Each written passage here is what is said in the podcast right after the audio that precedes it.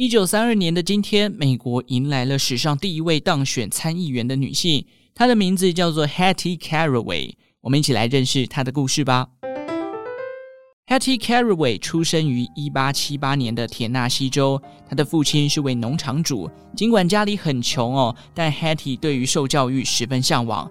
后来在亲戚的帮助下，Hattie 有了上学的机会，并且在一八九六年的时候取得了学士的学位。后来呢，她成为了一名老师，并且在学校认识了自己未来的老公。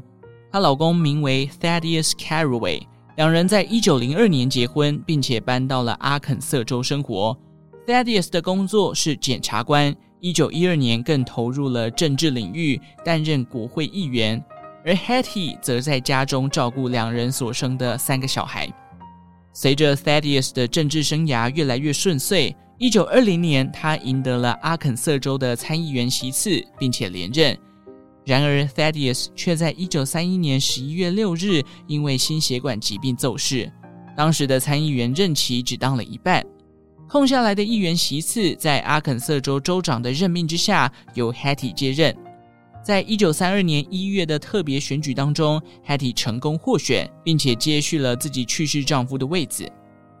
美国虽然在一九二零年的时候就已经通过宪法修正案，保障了妇女的选举权，然而在政治领域上，其实大部分还是由男性在主导。作为少数议会殿堂上面的女性，Hattie 决定竞选连任，并且持续为女性从政开辟道路。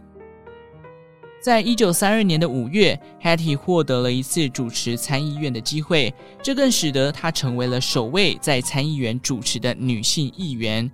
Hattie 把握了这个难得的机会，宣布自己将投入竞选连任的选战。当时这个消息一出啊，议员都难以置信。他们认为，哎，你一个女性有什么资格跟我们角逐议员的席次啊？女性就应该在家里顾小孩，凭什么来这边从政呢？但事实上，想要当上参议员也不是这么容易的一件事情哦。首先呢，你要先赢过党内的初选，还得击败另一个党推出来的候选人。我们先不论胜率高不高啦，光是竞选经费就让 Hattie 非常的头痛了。加上她其实也没有太多的人脉。不过她在接续老公任期的这段期间啦，认识了另外一名同党的党员。这位党员呢，是来自于路易斯安那州的参议员，同时也是该州的前州长。这位来自路易斯安那州的参议员，他叫做 Huey Long。在 Long 的支持之下呢，两人举办了多场的演讲，走遍各个民间的街头啊，让大家可以认识 Hattie 这位女性参议员，成功的打响了她的知名度，并且呢，Hattie 也被塑造成一名拯救农民的潜力新秀。最终，Hattie 在党内初选以第一高票击败了另外六位的同党男性候选人。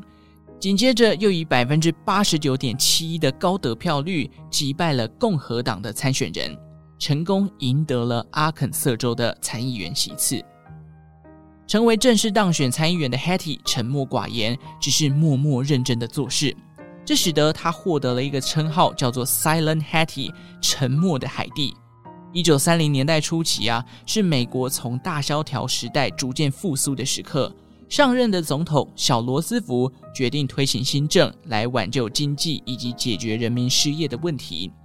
Hattie 身处的阿肯色州是美国的农业重镇之一，这使得 Hattie 在农业问题的处理上，以及弱势劳工还有女性权益上亲力亲为。他的付出让他在一九三八年选举中获得广大的农民、劳工以及妇女团体的支持，并且成功的连任了。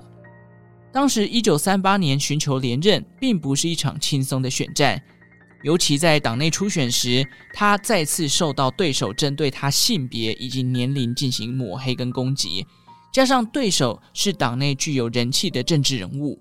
然而，Hattie 始终坚定提出政策以及捍卫自身的立场，最终以些微的票数，在一九三八年拿下第二任期。在第二任期开始之后，除了持续支持着小罗斯福的经济计划，Hattie 也为女性以及弱势劳工发声，改善了许多性别歧视的条约以及法案。一九四三年，Hattie 提出平等权利修正案，这项修正案打从一九三零年代开始推行，只是这项宪法修正案啊，过了数十年仍然是没有过关。第二任期结束后，本想挑战第三任期的 Hattie 在党内初选落败，结束了自己在参议员从政的人生。在参议员的最后一天，他获得了现场所有男参议员的起立鼓掌。Hattie 当时以一个备受歧视的女参议员进入政治领域，到最后获得广大好评离开，不仅仅只是自己的成功，更是为了女性后续从政开辟了一条更宽广的道路。好啦，以上就是这一位美国史上第一位当选参议员的女性 Hattie Caraway 的故事。感谢大家的收听，如果喜欢周报时光机的节目呢，记得订阅我的频道，我们就下次再见喽，拜拜。